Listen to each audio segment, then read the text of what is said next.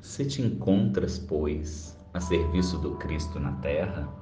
não te esqueças de perseverar no bem dentro de todas as horas da vida, convicto de que o mal se faz sentir em derredor à maneira de legião ameaçadora, exigindo funda serenidade e grande confiança no Cristo,